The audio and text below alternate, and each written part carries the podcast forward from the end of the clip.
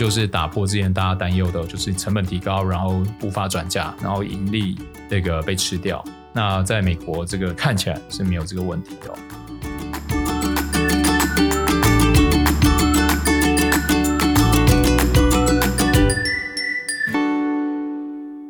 大家好，欢迎来到 Hugh 说财经。这周先带大家看一下上周市场状况哦。自从这个利空不跌以后，市场就持续走强，再加上上周 CPI 数字终于开始滑落，然后这个就业数字状况也很棒嘛，所以上周所有的指数都是表现非常好，尤其小型类股哦，可以看到之前这一些民营股哦，这种喷射股又有很好的表现。上周标普五百是涨了三点二六个 percent，纳斯达克涨二点七，道琼涨二点九，Russell 两千涨四点九三哦。那年初至今，标普现在跌幅升十个 percent，纳斯达克还是跌比较多，是跌十六点八八个 percent。那欧洲的话，上周是涨一点三八，然后日本是涨一点七九，日本是现在所有成熟市场里面表现最好，年初至今几乎没有跌哦，等于跌零点五一个 percent 而已。那中国的话，上证是上周涨一点二三，然后香港恒生涨零点六五哦，表现是稍微比较弱势一点。那现在香港恒生指数的跌幅年至今是负十三点七七，算是变成相对弱的盘势哦。那这可能也开始呼应大家对于中国今年 GDP 数值的担忧。上周油价是收在九十一点五四，金价是收在一千八百一十五块。那我们看一下重要的比值哦，美国十年公债殖利率上周几乎没什么变，是维持在二点八三。然后市值与 GDP 这个巴菲特指数是上涨三点二六个 percent，来到一百八十六。大型股与小型类股的这个比值是跌了一点五二个 percent，小型类股表现是更强劲哦。那新兴市场跟全球市场这个比值是跌一点五六，也就是说全球市场呃其实就是美股为主的哦，其实表现的比新兴市场还来得强劲哦。那大家之前很担忧这个恐慌指数 VIX 上周持续下探哦，跌了七点六六个 percent，来到十九点五三。那这个通常在十八到二十二之间的 VIX 的话，就是一个算是一个牛市的指标，所以这是一个很重要的指标，至少有一个 VIX 来代表说进入一个大家不太担忧的状况哦。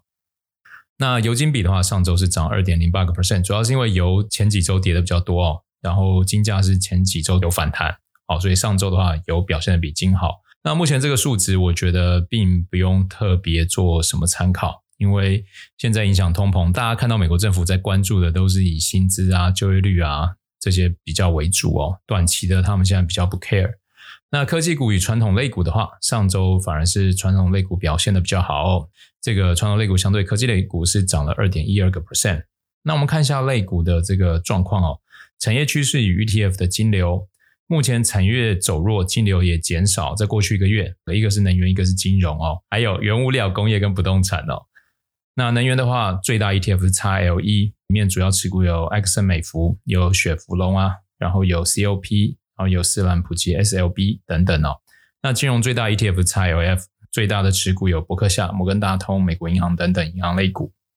原物料最大 ETF XLB，那里面有林德宣伟。自由港麦克莫兰统金公司就 FCX，再来是工业有最大 ETF 的 XLI，里面的主要持股有 Honeywell、UPS、UNP、波音、雷神、开拓重工等等。再来就是不动产 ETF，最大的是 VNQ，那里面有像美国电塔、ELD、普罗斯、公共存储 PSA 等等。然后这几个产业是产业相对大盘比较弱，ETF 的这个金流也是卖的比买的人多哦。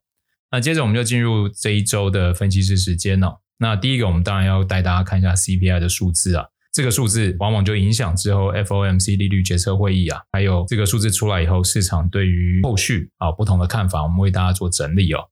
那上周我们在分析师时间有说到，目前市场对于美国是否进入经济衰退有相当严重的这个激烈辩论。当时预期，即使七月份汽油价格大幅下滑，CPI 数字还是会出现持续的通膨上升压力。联准会大幅升息，为明年的经济前景带来威胁，硬着陆的几率越来越大。但我们看到七月 CPI 数字季调年增八点四八，较六月的九点一下降了，而核心 CPI 年增五点九一，都低于市场的预期。如今我们看到 CPI 数据因为能源价格下降四点六而有所下降，但七月份食品价格是继续飙升，较前一个月上涨一点一个 percent。原因是消费者购买了许多像黄油、糖、面粉，还有其他商品。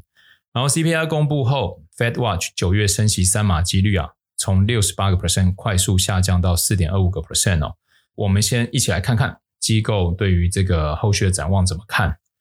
那我们可以看到，绝大多数的机构都表示还有很长的路要走，而且通膨可能持续升高。像 Morgan Stanley 的投资策略董事总经理就表示，这是朝着正确方向迈出的第一步。但请记住，在通膨正常化之前，市场还有很长的路要走。然而，一个月的数据并没有形成趋势哦，啊，就是要请大家冷静的意思啦。呃，彭博的经济学家 Anna Wang 表示哦，由于租金仍在走高，薪资上涨开始渗透到服务业通膨中，预料通膨降温只是短暂的，未来几个月核心 CPI 可能会接近七个 percent。尽管假定商品价格会有所回落，这些都是算是持续在提出警告，对于通膨还会往上升的这个看法。那贝莱德全球固定收益投资长 Rick Reader 表示：“哦，总体通膨仍以令人担忧的高速前行，而持续稳健的通膨数据使联总会坚定地走上持续积极紧缩政策的道路。”最后，Pinco 经济学家们就表示，通膨压力不论是深度还是广度，其实都在扩大。与此同时，薪资通膨也从低工资、低技能的工作开始扩大到更多的产业，因此。七月的 CPI 报告并没有改变他们对于今年以及明年核心通膨率分别年增五点五以及三点五的预期，也没有改变他们对于联准会进行紧缩政策的预测。好，这些都是对于通膨认为会比较紧缩去打压通膨的机构。那当然也有乐观的机构看法。Jeffries 的首席经济学家表示：“哦，这是一份令人鼓舞的报告，通膨正在朝着正确的方向发展哦，至少减轻了 Fed 下次会议上升息的压力。”他说，Fed 的官员应该不用再觉得一下子还要升三码了。那另外一个机构首席投资策略师说道，通胀正在放缓的事实证据终于出现在主流通胀的报告中了。美联储正在迅速的失去进一步缩紧政策的理由。他透过一份报告向投资者强调，要么新的宽松周期已经开始，要么我们已经非常接近它哦。这个是对于宽松走势看得最乐观的机构了。那目前对于官员说，CPI 下降只是正在解决的复杂难题之一，但就目前通胀目标还有很长的路要走。就两名联储会官员对疲软的通胀数据回应是，还不会改变美联储今明两年更高利率的道路。那我们说说我们的想法，CPI 这次能降低啊，主要是能源价格下跌嘛，从前几个月一百三跌到现在九十几，其实是跌了快四十块钱哦。但之后我们就现在过了立秋嘛，之后就要进入冬天。能源价格还是有可能会上调，然后再来有一个很重要的关注，就是房价跟房租价格是否也有跟着走缓哦。那之前房租价格的走升，主要是因为人们开始返回大城市，许多的这个购房者因为今年大幅加息啊，这个房贷利率大幅的飙升，所以退出了购物市场，暂时进入高租屋市场。哦，所以这个短期假如房租价格没有办法下来的话，预计下一期的 CPI 仍然会受到租金高涨的影响哦。那本次导致七月份核心通膨下降的类别，机票还有饭店，往往波动性很大，故仍有可能会推高下期的 CPI 哦。即使 Fed 下期升息三码几率下降，未来仍有能源、租金、机票、饭店等不稳定因素哦，所以还是要这个谨慎以待。第二则，我们要来看一下彭博经济研究，美国经济衰退风险下降，未来十二个月的概率降到三十个 percent。呃，我记得上次我们有看到那个十二个月的衰退风险是三十八趴嘛，未来两年的衰退风险是一百个 percent。那现在数据开始出来利多了啊，它开始降低未来十二个月的这个衰退几率，从三十八降到三十个 percent。那主要是因为这个过去两份非农就业数据中的就业扩散指数啊，表明招聘的新基础更广泛，强劲的名义工资成长有助于支持消费者支出哦。然后以及企业的利润率也好于市场的预期，约有七十五个 percent 的企业第二季度利润率高于预期。由于公司能够将成本上升转嫁给消费者，因此营收成长。好，这个就是打破之前大家担忧的，就是成本提高，然后无法转嫁，然后盈利这个被吃掉。那在美国这个看起来是没有这个问题哦。那我们看到就是现阶段就是过去一个月利空不跌，有一个很好的涨幅哦，但是。现在第二季的财报已经公布了，快接近尾声嘛。那我们其实还是得必须透过第三季跟第四季的财报，才能慢慢去验证到底这个企业的盈利状况哦，是否可以维持在这么强劲哦。哦，另外还有值得听众们注意的，就是美国近期通过了两大法案，去扩大政府支出，刺激民间需求与投资哦。这些投资跟过程可能都会是比较长期的，像是建造半导体厂房，或者是建设绿能设备。因此，这些看法我们还是要稍微保守一点。那第三者啊，彭博的分析师认为，比特币可能到二零二二的下半年转变为避险资产哦。那主要的看法就是因为已经从这个炒作的货币经历了一大波的摔下来，然后从这个过热的状况冷却以后，还能有支撑再上来的这个状况哦，它可能就会变成一个避险资产哦。这个是彭博分析师对这个比特币的看法。然后第四则，亏损两百三十亿的软银软了吗？软银在今年创下日本企业亏损史上最惨的记录哦，但同时去年。的同时，也创下日本企业史上最好的营收哦。软银在八月八号公布二零二二年第一季的财报，大亏了三点二兆日元，大概两百三十四亿美元。其中愿景基金投资亏损就占了二点九兆日元哦，写下单季最差纪录，也是日本企业史上最惨，也影响了当日股价下跌七点零二个 percent。为了提振软银的股价，孙正义将回购多达四千亿日元的自有股票。然后这个走势图我们会放在 IG 给大家参考哦。亏损原因主要是因为旗下愿愿景基金它分为一号还有二号，一号的累积损益仍为正值，但愿景基金二号的累积损益已经是负数哦。愿景基金一号共有九十四个投资案啊，投资金额约二点六兆台币，主要集中在交通、尖端科技、消费者不动产科技等等，例如发展自驾车技术的 Aurora 轿车公司滴滴 Grab。二号则有两百多个投资案哦，投资金额约一点四兆台币，主要集中于消费类、金融科技等等，例如生鲜外送的叮咚买菜、滴滴旗下的诚心优选等等。愿景基金的投资组合受到这个升息嘛，就是这一波，你只要是这种比较创新的成长型企业，这一波都杀得非常非常惨啊，所以呃，它这样子跌幅也是非常合情合理。那我觉得。孙正义当然有做很大的检讨嘛，他觉得他们应该要更严谨啊，更挑剔。假如投资得当，应该不应该跌这么多？因为他其实去年的时候做了很大幅度的这个对新创公司的投资，去年总共投了三百八十亿美元哦，投了一百八十三家公司，是创投领域单年投资最高纪录哦。所以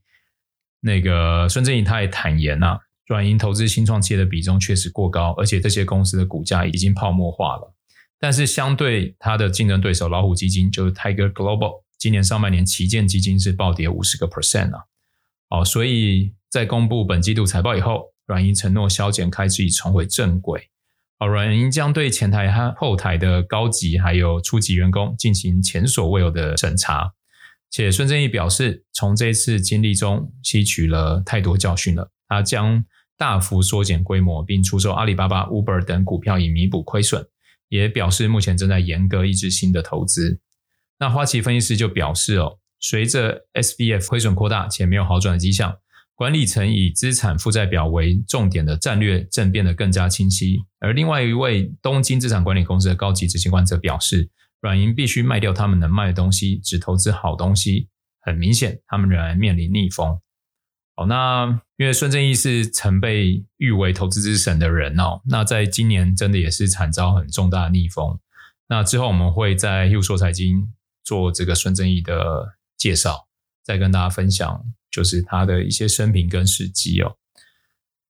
那我们我们看到这个软银这一次主要当然一个就是中国监管嘛，因为软银其实投了非常非常多中国的这个新创事业。然后美国央行升息，然后资金成本变贵，然后大家收紧银根，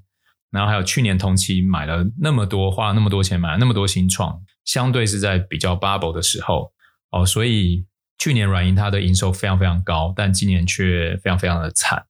我们主要要关注的是软银二期的基金，就二号基金总投资金额比一期的少，但投资的家数却变多很多。刚刚从一期是九十四家，二期是两百多家。这就显示啊，软银的这个投资策略在升息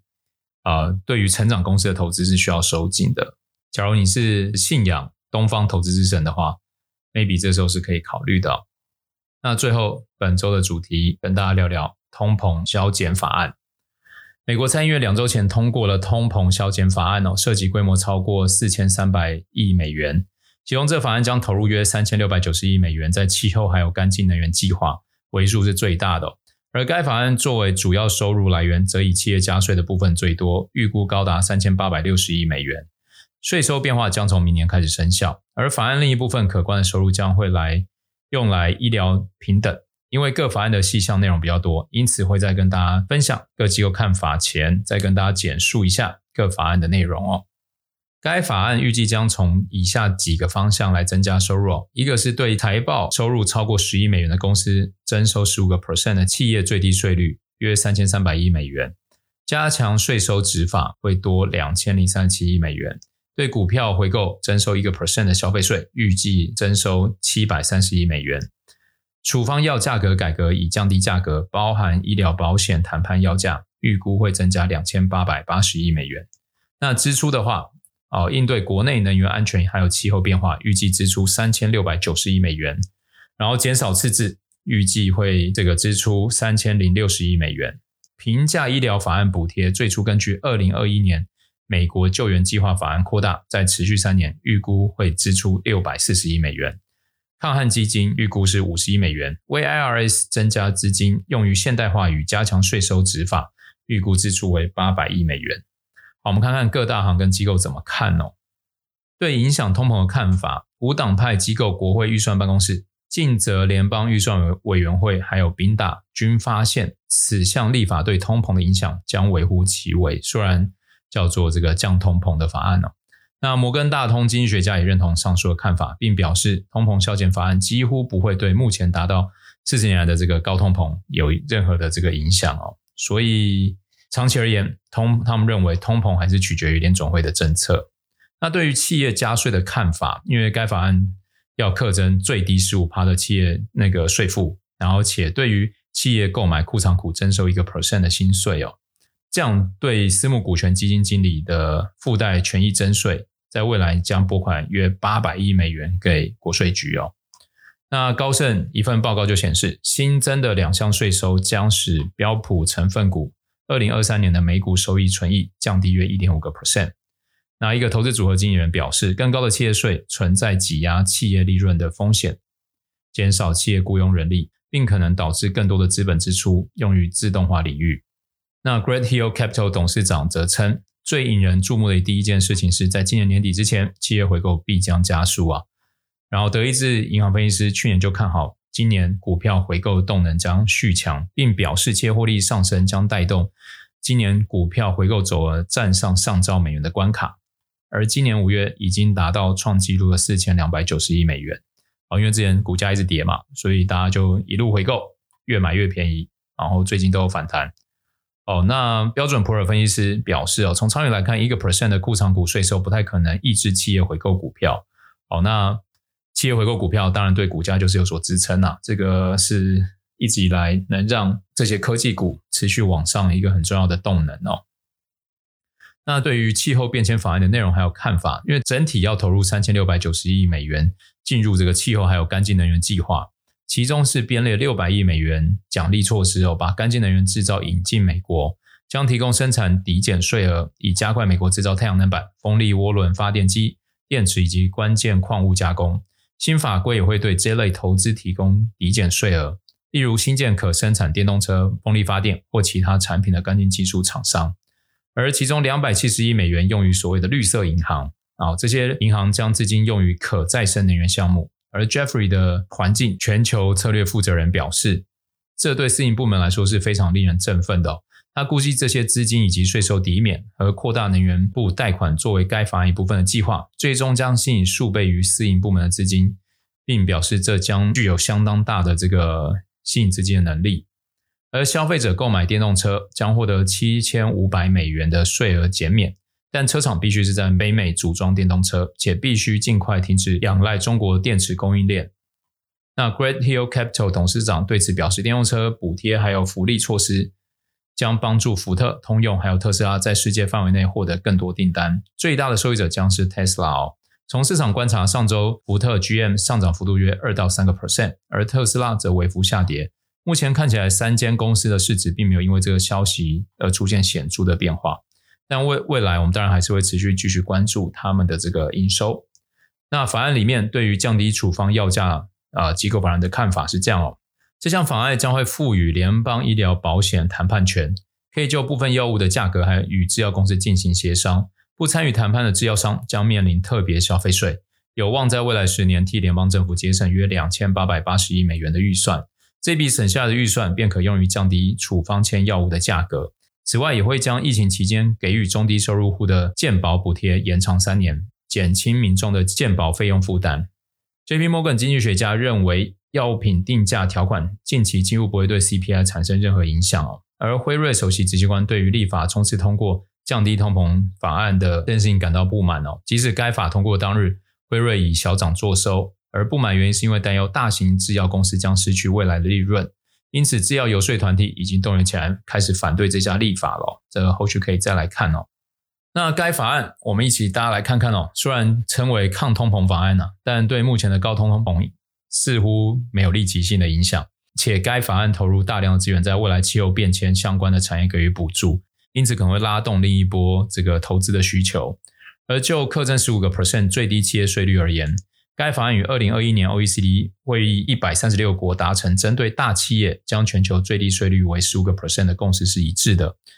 哦，虽然十五个 percent 的全球最低企业税率比工业化国家平均二十三点五个 percent 税率低得多，但这能终结跨国企业，然哦，例如像 Google、Amazon、Facebook、苹果在全球提供服务的时候，但利用总部所在地及经营不同市场方式进行避税哦。这个法规这样出来，就会增加这些科技巨头的税负哦。不过，该法虽然将美国企业增加税负支出，可能导致这些公司净利下滑，或未来技术、薪资等支出缩减，或者将这些成本转移给消费者。如此一来，便无法解决民众的生活成本危机。因此，未来可以持续关注该法对于企业的影响哦。这个我们后续会发布给大家看啊。那以上就是这周的 Hugh 说财经。我们现在的这个整理内容有开始有些变化，所以这一周讲的内容是稍微硬一点。因为文字比较多，所以我们会开放让大家来跟我们这个拿文字档，跟我们里面这些文字里面可能有一些图档，我们会放在 IG。好，那假如你在这个我们 Podcast 的那个连接里面会有个问卷，那您填了一些基本资料给我们，我们就会把这些文字档跟图档转寄给你哦。让你可以看到这些资料。那以上就是本周的 Hugh 说财经，我们下周见喽。